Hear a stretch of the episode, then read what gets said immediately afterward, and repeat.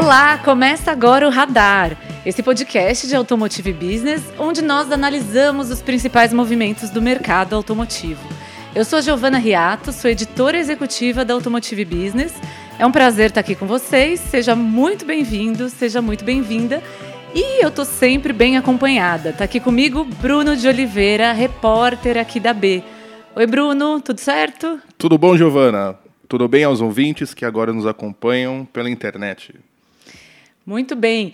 E você que está aí nos acompanhando, é sempre possível ouvir o radar ou pelo seu agregador de podcasts preferido, Spotify, Deezer, Google Podcasts, ou então pelo YouTube, onde a gente sempre coloca os vídeos dos episódios e aí tem a possibilidade de assistir com legenda, então é uma opção legal para quem tem algum tipo de deficiência auditiva.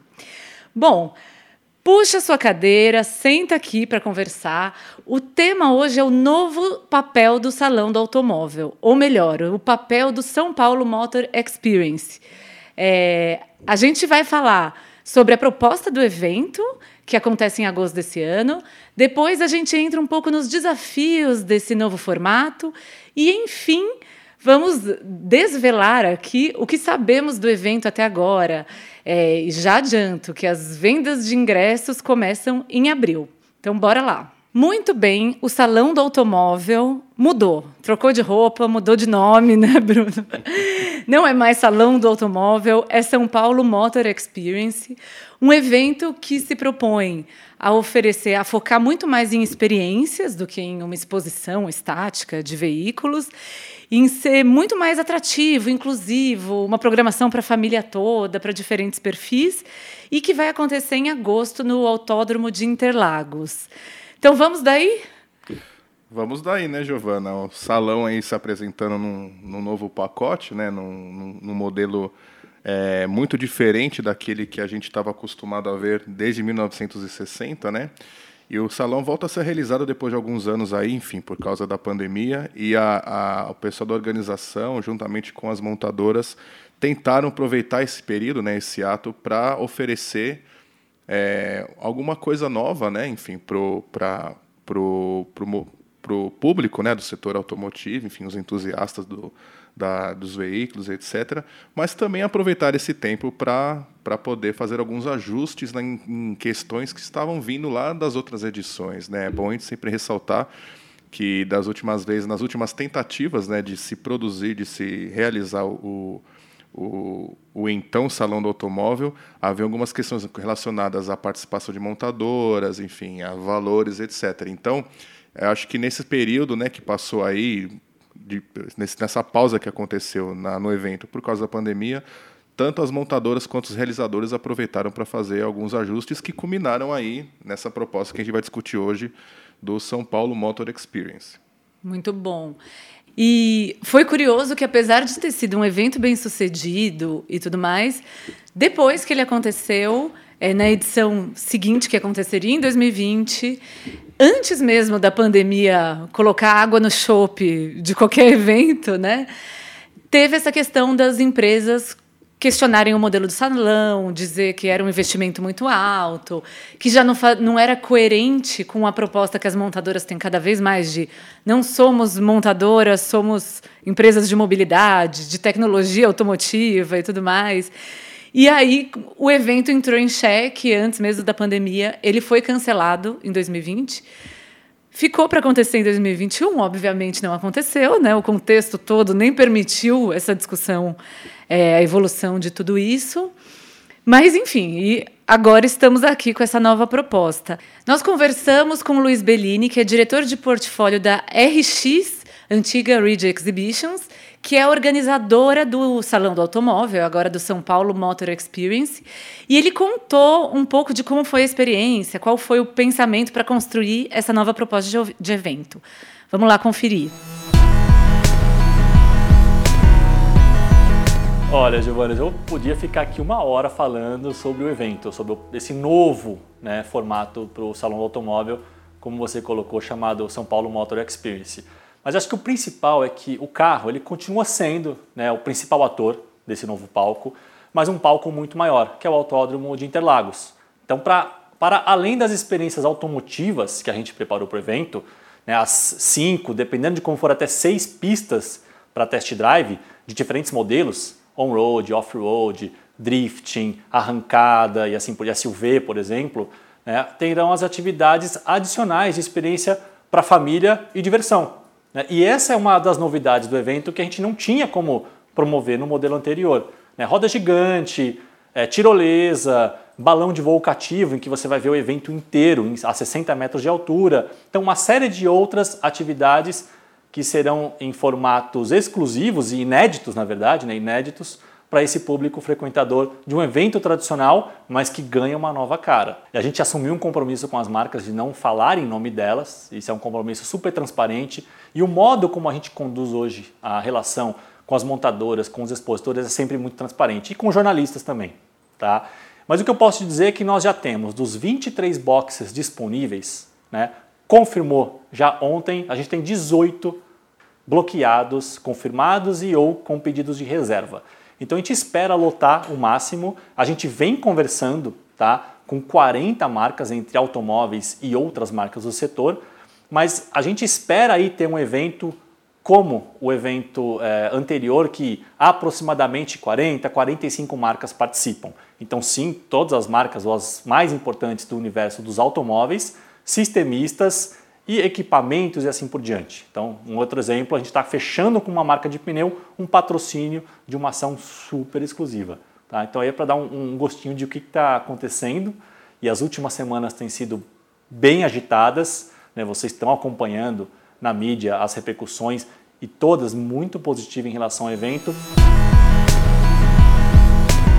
Então a gente vê essa, esse posicionamento da RX, né, com o evento e tudo mais. É, mas acho que tem duas questões mega importantes, né? A primeira é se esse novo evento, São Paulo Motor Experience, vai preencher esse vazio deixado pelo salão, porque as críticas podem vir de todos os lados, mas o consumidor estava feliz com aquele modelo, né? O consumidor, na última edição do salão, participou, fez uma avaliação muito positiva do evento e, enfim. Então tem esse aspecto. E o segundo aspecto, se esse modelo vai convergir de fato com essa nova esse novo posicionamento das montadoras, né, de serem empresas de mobilidade, de trazer uma, uma nova proposta. O que, que você tem a acrescentar aí, Bruno, desse aspecto? Bom, eu acho que ainda que a, a, a organização do evento e as montadoras tenham aí é, definido um novo pacote, digamos assim, uma nova cara para esse evento, a gente não pode é, desvincular né, a, a, o salão do, o, o, São Paulo Motor Experience do legado que, que teve, né, o que, que ofereceu o salão do automóvel, né, que é um evento que, como eu disse no começo, né, que ele historicamente atrai muitos entusiastas do, do setor automotivo, etc. E também ele, ele serve, servia como uma, uma espécie de vitrine para não só apenas para os produtos das montadoras, né, os lançamentos e tal, mas também para estreitar relacionamento, enfim, e todas aquelas questões que envolvem construção de marca, como, como elas costumam dizer. É, é, é, esse legado, né, esse pacote, ele não está desvinculado dessa nova proposta, né? Por quê? Porque, enfim, é um evento que ele ainda segue com esse propósito que é exposição de produto, relacionamento com o consumidor, né? Então, nesse aspecto, o salão, ainda que tenha mudado o formato e o seu nome, etc., ele, ele segue com esse propósito, né? O grande desafio agora é saber como é que as empresas vão se comunicar com o visitante do, do, do, salão. Né? Acho que, esse, que é, essa, essa é a principal diferença, essa principal expectativa de quem está quem tá acompanhando aí e quem vai participar do evento, né? agora em, em agosto. Né? Se a gente for olhar lá no começo né, do, do das, das, discussões no, no, em 2020, né, de quando estava tava, tava se pensando em fazer ainda o Salão do Automóvel, ainda existia muito aquele problema do conflito do mundo virtual com o conflito do mundo real e virtual, né? Ou seja, muita marca estava já partindo para os canais virtuais, né, para poder fazer aquilo que se fazia no salão, né, que era estar tá próximo do cliente, aproximar os, os, os veículos do cliente, né, e isso de certa forma estava indo bem. E isso continua acontecendo mesmo com a pandemia, ou seja, todas as montadoras na verdade, estreitaram ainda mais as relações com, com o seu consumidor durante a pandemia por meio dos canais, dos canais virtuais. E a partir desse cenário veio a dúvida, né? É, será que o mundo real ainda, ou, um evento, digamos, no mundo real ainda proporciona esse tipo de resultado para as montadoras, né? É o que a gente vai ter que ver agora nessa edição, né? Como é que esse modelo vai trabalhar isso, né? Sim, e é muito interessante esse aspecto que você falou que está na mão das empresas, a, a coisa da experiência e tudo mais, porque essa proposta de salão do automóvel, diferente do, do, na verdade, né, a proposta do São Paulo Motor Experience, diferente do salão do automóvel, que era um evento que tinha lá seu formato, claro, foi passando por atualizações ao longo dos anos, mas meio que era aquilo, né? É, esse novo evento ele foi construído com as montadoras, né? Então, de fato, a RX é, afirma ter endereçado todas as críticas, todas as reclamações das empresas sobre o evento e, e de fato criado essa proposta assim muito a, a diversas mãos para o setor automotivo. Só que uma coisa interessante é que o salão do automóvel você tinha aquela questão, às vezes tinha uma marca é, até uma marca premium, assim, que tem um posicionamento de preços mais elevado e tudo mais, e ela tinha um stand de 800 metros. E uma outra marca, uma marca de volume até, por ter uma capacidade de investimento maior, tinha um stand de 4 mil metros. Então tinha essa discrepância que causava muita insatisfação entre as empresas também, porque você tinha que vir assim, pagar o metro quadrado, pagar toda a estrutura do stand, um investimento milionário e tudo mais. E nessa proposta nova é interessante porque está todo mundo no mesmo patamar, porque a área de exposição é o box lá do Autódromo de Interlagos. Nenhuma empresa pode comprar mais de um box, então é um por marca. É aquele espaço, a empresa tem que ser muito criativa tal para fazer o melhor aproveitamento. E o, o incentivo da organização é chega, é, são três pacotes que eles estão vendendo para os expositores, né? Então, uma coisa meio PMG dos pacotes de exposição. Então, a ideia da marca é aproveita o box, né, com a exposição, dá, é, dá para colocar só carro na pista, colocar carro na pista até o box, é, mas invista em experiências, né? Leve seus parceiros e tudo mais. Então vai ser interessante ver como as empresas vão se sair nesse contexto. Ah, sem dúvida, né? Quando, quando a gente percebe que o, o esquema que eles estão fazendo não leva em consideração o, digamos, o poder de investimento, ou seja, eles estão igualando o, é, a, a, as montadoras em termos de espaço e, e, e, eventualmente alcance, eu queria ver, né? Na verdade, eu quero ver como é que, onde é que eles vão se diferenciar para poder, enfim, chamar a atenção do consumidor, né? O que é que você acha que eles devem fazer, Giovana? Assim, qual ponto que eles devem atacar, por exemplo? Se está todo mundo com o mesmo spa, mesma, digamos, área de, de exposição de marca, né, de produto, talvez a diferença seria na experiência que eles querem promover com os testes na pista? Esse seria um caminho? Sim, eu imagino que sim, né? A questão do, dos testes tem ainda está meio nebuloso, né? O projeto não foi destrinchado assim, mas tem uma questão de que a organização está incentivando parcerias no salão para fazer ativações. Então, é, a ideia do salão vai ter show, vai ter roda gigante, vai ter balão que fica a 60 metros do autódromo para ver o evento de cima.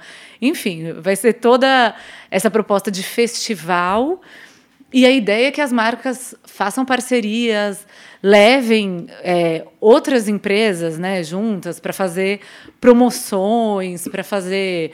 É, vai dar para o cliente, para o visitante, comprar um, o ingresso com test drive, sem test drive. Então, os ingressos aí, vale dizer, né? Começam em R$ reais, que é só para entrar no evento, passear e ver a exposição visitar os boxes e tudo mais, e chegam a 7 mil reais. E aí, 7 mil reais. 7 mil, aí tem que ter bolso, né? Tem que estar tá bem afim de aproveitar o salão, mas, segundo a ARX, essa proposta de 7 mil reais é um ingresso exclusivo da BMW, e aí é um pacote e vai daí a, a a experiência que a marca vai oferecer. É, vale lembrar que a BMW foi talvez a primeira marca né, a confirmar a presença no, no salão, na, na edição do salão do Vai ser difícil agora se acostumar a não falar salão do automóvel e sim São Paulo Motor Experience, mas enfim, a BMW foi uma das, das primeiras empresas a, a, confirmar e eventualmente, né, talvez seja uma das maiores interessadas né, nesse novo formato, né, enfim. Sim. A ponto de chegar a fazer um pacote desse aí, de 7 mil reais, que eu tento imaginar aqui o que, é que vai ser oferecido, né? Eventualmente um transfer do, do hotel até o autódromo, é. a, a, hospedagem da pessoa que está envolvida, porque se eu fosse pagar 7 mil reais, eu, eu ia querer isso. eu queria o balão só para mim. Eu ia chegar de balão no salão. Não, maravilhoso. É, imagino, né? A BMW também não, não divulgou, a RX também tem um posicionamento que ela foi autorizada pela BMW a falar que esse ingresso é da marca e tem um número limitado mas eles têm um posicionamento, nós não falamos pelas marcas. Mas acho que o caminho é esse, né? Eles devem dar uma experiência premium para esse visitante, né? Então, colocar num hotel, eventualmente esse transfer para o evento, talvez num IX aí que está chegando, é, experiências lá dentro, o número de testes que você pode fazer na pista também pode ser mais elevado. Enfim, né? Acho que. E vale dizer que no Salão do Automóvel de 2018 tinha um ingresso parecido com esse, também da BMW, por 3 mil reais. 3 mil, ó, 3 mil para 7 mil, teve é. uma, uma certa inflação. Nossa, aí, né? inflacionou bem. É, de 3 mil reais que é, é, englobava isso, né? Então, hospedagem, transfer, e esse ingresso esgotou lá atrás no modelo antigo. Então, a expectativa é que também vá rápido essa experiência de luxo aí. Assim, mas de qualquer. Sabe o que eu estava pensando aqui? É, ainda que o formato seja novo, enfim, tem, tem toda aí uma gama de, de atrações, né, digamos, adjacentes né, a, a ao propósito ali de se expor veículos, etc. Eu fico pensando no que, que as montadoras nessa edição têm a apresentar, né? Porque a gente está vendo todo mundo falar que, nossa, né, a gente vai participar, que vai ser uma experiência nova, etc. E pouco se fala, pelo menos a princípio, no, no que será exposto né, pelas montadoras neste evento. Lembrando que é um evento de demonstração de produtos também, né? Não apenas de, enfim, de, de entretenimento, como, como é o caso agora. É, eu acho que a gente já pode, né? Você levantou essa bola. Vamos entrar, então, na, no tema desafios do São Paulo Motor Experience. E aí, esse é um ponto sensível. E vale lembrar que estamos atravessando uma crise de falta de componentes na indústria automotiva. A expectativa é que esse ano seja melhor do que foi ano passado, mas ainda assim, até por esses dias, a gente publicou uma matéria no, no nosso portal que falava de uma previsão de pelo menos 1 milhão e 200 veículos que vão deixar de ser produzidos no mundo esse ano por causa da falta de semicondutores. E a proposta do salão ele ficou, então, uma das exigências das empresas era que fosse um evento mais barato, ele ficou até 70% mais barato o investimento da montadora para participar, é, e que fosse possível vender carros lá. Isso vai acontecer. Vai ter, inclusive, assim, o desenho do evento está sendo pensado com uma jornada meio parques da Disney, sabe? Que você passa, vai ali na área de diversão no test drive, sai, cai na lojinha de na carro. Na lojinha, sim. Então, tem toda essa história. Só que aí vai ter produto para vender, né? Quem vai conseguir lançar carro e, e conseguir entregar tal? Tem marca, inclusive, que já que tem dúvidas sobre a participação exatamente por isso. Poxa, eu não vou ter produto, né? Eu não vou conseguir estar preparado. Então, esse é um desafio grande do São Paulo Motor Experience. Ah, sem dúvida, né? Se a gente considerar, como você falou, a, as dificuldades que a indústria está enfrentando para, enfim, produzir veículos, abastecer o setor de distribuição, de, é, vai, talvez seja um desafio também levar é, esse, esse braço de vendas lá para Interlagos. O que, na verdade, assim, tecnicamente não seria tão difícil, né? Enfim, você... O que se pode fazer lá, o que a Volkswagen, por exemplo, estava fazendo um tempo atrás com aquela, com aquela espécie de concessionária virtual deles, né? Enfim, o cara chegava em determinado cliente, potencial cliente com um óculos de realidade virtual, o cliente vestia esse óculos, enfim, via ali virtualmente como é que era o veículo por dentro e tal, e se ele tivesse interesse, fechava a compra ali, acessando o tablet do, do representante da, da concessionária da montadora, que é o que deve acontecer lá de alguma forma. A grande questão é, o, o salão ele vai, vai, ter potencial ou vai, vai oferecer esse potencial para as montadoras para que se fechem negócios lá dentro? Você iria, por exemplo, ao salão do automóvel para comprar um carro, Giovana? Nossa, eu. Depois, claro, é... de balão, depois de, depois de ver um show e tal. Mas é curioso. Eu acho que, no fundo, né, tem isso, o evento levanta um interesse muito grande. É, do consumidor, né? O consumidor vai lá, vê, encosta, entra, tal. É, acho que né, tem isso. Talvez precisa ter essa estrutura até de financeiras lá, de viabilizar essa negociação. Mas tem um ponto que é inclusive essa questão do preço do carro, né? Que é uma outra discussão que a gente vai aprofundar logo mais, talvez num próximo episódio, né? Mas a gente está num momento em que o, o, público que consegue comprar carro precisa aí de um investimento considerável, né? O ticket médio de um veículo em 2022 está 110 mil reais, o que é um grande absurdo, pensando no salário mínimo e tudo mais.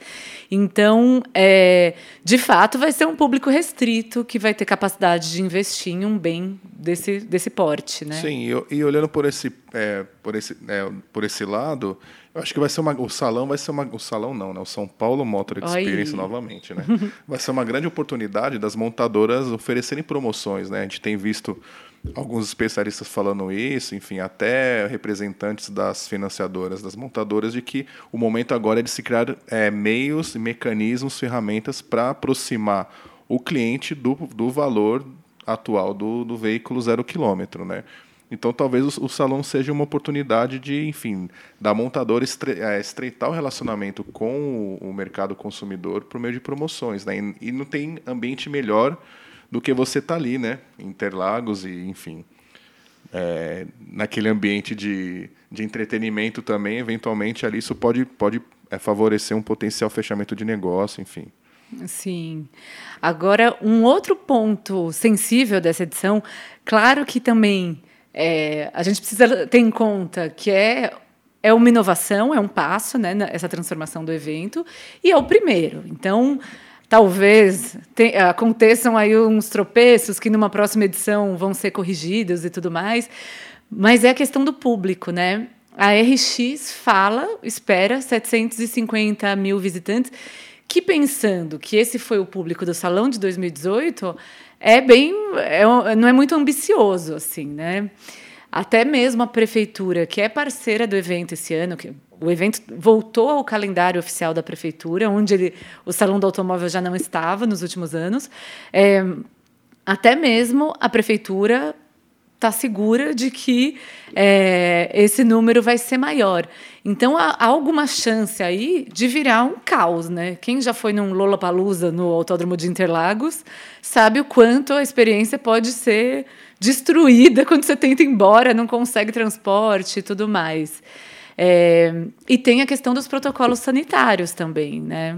Sim, né? O, o uma das razões para, para se levar esse evento para o Autódromo Interlagos é, é a característica do ambiente que é aberto, né? Enfim, né? O autódromo ele, ele oferece uma, uma área muito vasta de, de área ao ar livre. Isso de alguma forma é, facilitaria ali, ou seria é, um viabil, uma, enfim, seria um cenário perfeito para se para se fazer um, um, evento com, que movimente um grande número de pessoas, né? Por outro lado, tem que ter o controle, né? E como você falou, por ser a primeira vez, pode ser que escape aí, enfim, uma outra, um, algum outro, um outro ponto, né? É, nesse sentido para a organização.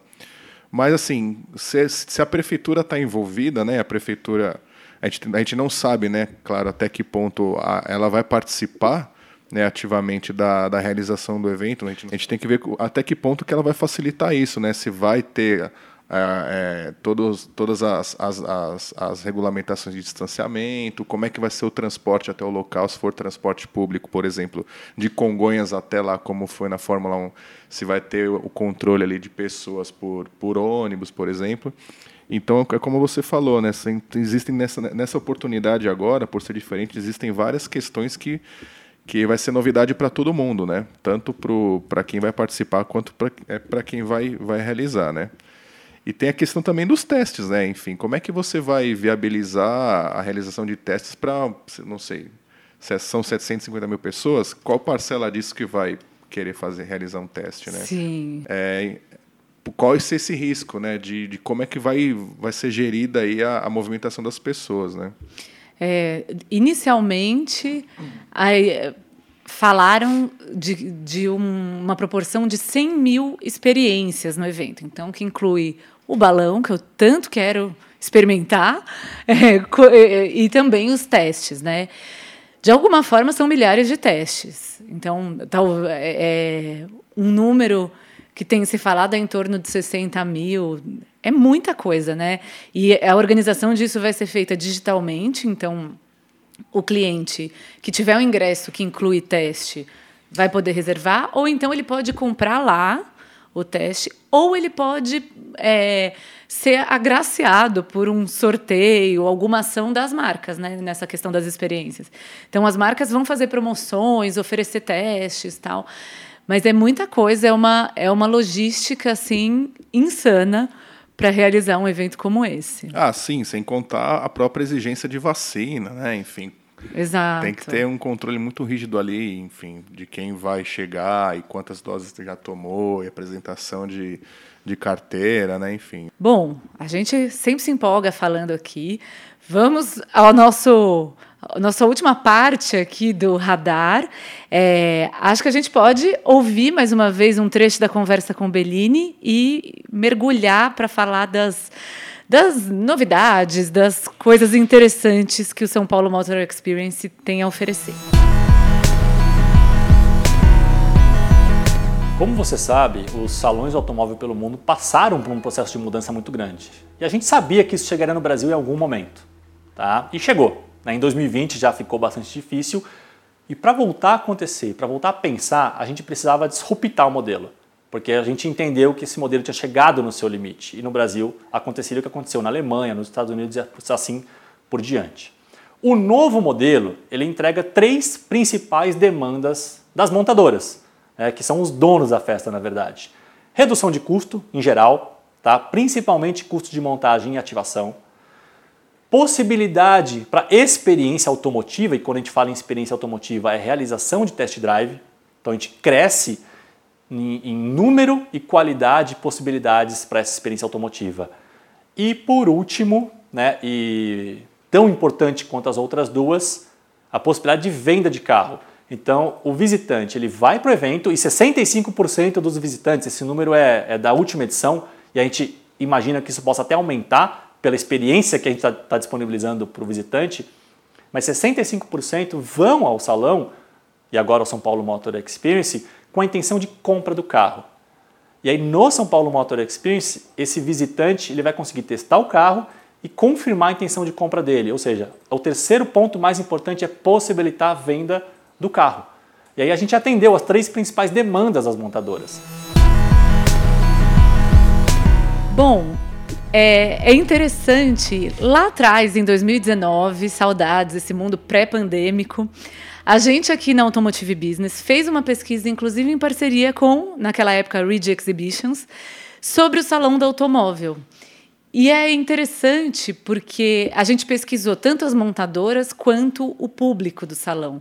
E naquela época a gente percebeu que o público ainda avaliava muito bem o Salão do Automóvel e tinha uma questão: é, as pessoas consideravam o, o evento um, um, mundo dos sonhos.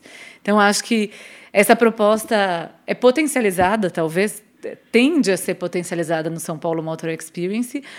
E as pessoas falavam muito de experiência, né? Que elas queriam ter mais experiência de test drive no evento, que elas queriam até experiências de entender melhor a produção de um carro, a concepção de um carro, como que é o desenho, como esse processo até industrial. Então é muito legal porque os brasileiros, de fato, a gente tem muitos aficionados interessados em mergulhar no mundo do automóvel. E acho que o São Paulo Motor Experience tem um grande potencial aí de agradar ainda mais esse público, né? Ah, sim, espaço lá é o que não falta, né? A gente só falta saber eventualmente como é que as montadoras vão oferecer isso, né? esse conteúdo, né? Enfim, né? Vai ter a, o espaço dos boxes para poder é, exibir os, os veículos e eventualmente ali um telão, alguma coisa assim, não sei. Acho que é uma coisa interessante de se explorar considerando os dados da pesquisa, né? Enfim, não, não são não são é, como, como eu posso dizer, não são aspirações, né? poucas né, do consumidor com relação a querer saber se aprofundar mais a respeito do, do universo da, do, das montadoras, enfim, do setor automotivo. Né. Uma outra coisa, Giovana, que eu queria conversar com você é a respeito do ainda desse formato da feira. Né. Seria este salão a última tentativa de se manter esse formato de feiras, porque nos últimos anos a gente viu muitas montadoras, muitas empresas apostando em modelos próprios, né? A gente pode pegar a Volvo com aquele Ocean Race que eles, que eles promovem. A própria BMW tem algumas ações de internet, TikTok e tal. Será que essa é a última cartada, né? Assim, da gente da, da, das empresas apostarem nesse modelo entre aspas de feira para poder se relacionar com os clientes? Não é o que a gente tem visto na Europa, né? Excelente pergunta, porque a gente tem visto de fato essa crise de identidade do salão do automóvel não foi só brasileira, né? A gente vê todos os salões globais se movimentando. No ano passado, o, o antigo salão de Frankfurt, né, virou o IAA Mobility, se mudou para Munique justamente por causa de, de, uma proposta de apoio da cidade, né? Então isso é uma tendência também global. As cidades abraçarem esses eventos e apoiarem. Então esse movimento que a gente vê acontecer agora aqui. É, mas até há uma série de questões, né? O IAA Mobility ele tinha ele era espalhado pela cidade, né? Então acontecia, tinha o pavilhão, mas tinha experiências pela cidade. No fim, aparentemente, esse é um modelo que não funcionou tão bem, porque é, as empresas tiveram que investir muito, então essa questão do investimento que é sensível para fabricantes de veículos continuou. É, e o evento ficou disperso, né? Fica aquela coisa também o visitante nem sempre tá, tá ele quer mergulhar em um só lugar, então eu acho que ao redor do mundo tá todo mundo testando modelos, né? Os grandes eventos é, voltado para o setor automotivo, para a mobilidade, estão experimentando.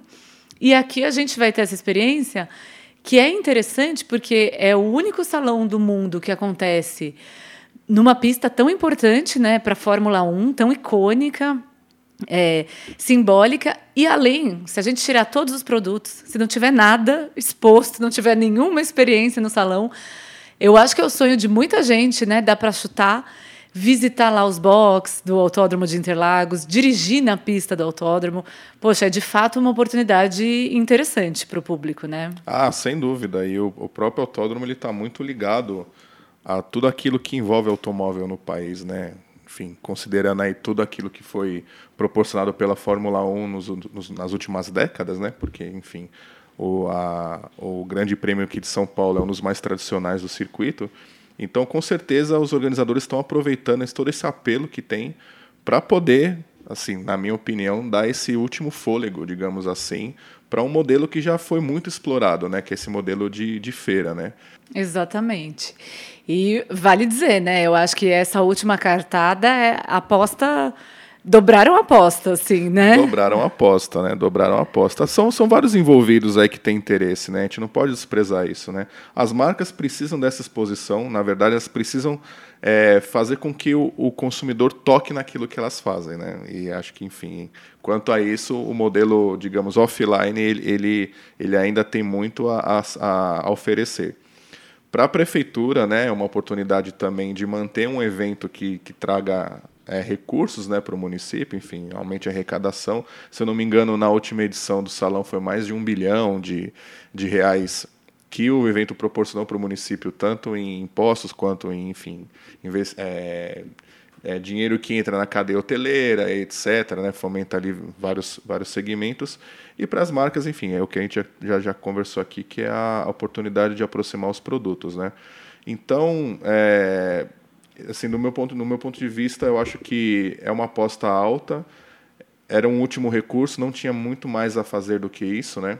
Que é tirar de um de um de um de um, de um espaço fechado para um espaço maior, agregar mais mais é, elementos que possam atrair, né? o, o visitante, que não seja apenas a, a oportunidade de ver um veículo de perto. Perfeito, é. A gente vai acompanhar muito de perto esse salão do automóvel. Vale dizer, né? A gente está com o tempo estourado, mas eh, aí a gente não pode deixar essa pauta de lado, que é a questão da diversidade no salão do automóvel, que já foi alvo de muita discussão, muita crítica muita conversa, inclusive a gente aqui na Automotive Business, que tem um projeto grande de diversidade nessa indústria, acompanha muito de perto e não tinha, é, segundo a RX, nos, nas duas últimas edições, e principalmente na última, em 2018, as expositoras foram muito estimuladas a não fazer uso de recursos antigos e desgastados, do tipo mulher bonita com um decote até umbigo do lado do carro, sabe? É, e, e, terem é, um posicionamento mais acolhedor, inclusivo, né? Tanto que a gente teve a Fiat é, selecionou um time de recepcionistas que tinha pessoas com deficiência, pessoas, é, muitas pessoas negras, pessoas com vitiligo. Então, foi muito legal, né? Já deu uma outra cara. E segundo a RX, esse último, essa última edição já foi, já recebeu, é, já teve mais mulheres, já não foi tão masculina. Teve alguns, teve alguns atendentes homens também, né? Se, Sim. Se, eu, se, eu não, se eu não me engano, né? Teve, misturaram um pouco assim, enfim, né? É, teve bem mais homens ah, recepcionistas, de fato, mas não tem jeito. Esse modelo ele é culturalmente, ele tem essa raiz muito masculina, assim, né? Muito. E eu acho que a gente, olhando para essa cara de festival que o São Paulo Motor Experience propõe, tendo shows, tem pista de teste, pista de arrancada, roda gigante, balão, tudo aquilo que a gente já comentou aqui. Poxa, tem um potencial muito grande de, de ser mais inclusivo, de tra trazer um público que talvez não se conectasse com a proposta de um salão do automóvel tradicional. Então a gente vai acompanhar de pertinho para ver como a coisa se desenrola. Sim, é isso. É, é, o evento da, é o evento da conexão, mas não na conexão de rede, né? Como a gente costuma escrever aqui nas nossas matérias quando a gente fala sobre veículos com, com alto conteúdo tecnológico, né? mais uma conexão com o público. E o grande desafio da, da, da organização do evento nesta, nesta oportunidade é como se comunicar com o consumidor da maneira que ele demanda. Né? Enfim, existem várias, várias, várias oportunidades aí e, enfim, acho que a, a organização está indo bem nesse sentido de tentar diversificar o máximo possível para poder falar com o maior número de pessoas, maior número de públicos, na verdade, possível, né? Perfeito. Bom, a gente vai ficando por aqui, né? Acho que falamos bastante. Queremos saber a opinião de você que está nos ouvindo. Inclusive, né, Bruno? Lançamos, ó, essa é a segunda edição do Radar. Lançamos o primeiro episódio há 15 dias. E a gente precisa agradecer as pessoas que deram feedbacks para a gente. Foi muito legal. Ah, sem dúvida, né? Tivemos uma, uma, um grande número de pessoas que entraram em contato para comentar, enfim, é, a, a, o primeiro episódio, né? Eu até gostaria agora de aproveitar a oportunidade, já que você tocou nesse assunto, de, de fomentar aí, de falar com todos vocês para se comunicarem conosco nos nossos canais, nos, nos, na, na, área de comentário né, do YouTube, onde tem o nosso podcast é, no formato vídeo e também, enfim, no LinkedIn, né, onde a gente, so, a gente sobe também alguns nossos conteúdos. Então conversa com a gente lá. É isso aí, a gente vai ficando por aqui. Obrigada pela companhia. Até o próximo. É isso aí, pessoal. Até a próxima.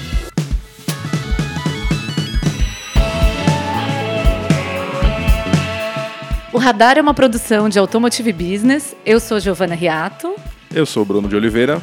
Quem edita o radar é o Marcos Ambroselli, a direção de arte é do Luiz Prado, a nossa trilha sonora foi feita pelo Chibruski, Guilherme Schildberg. Até mais!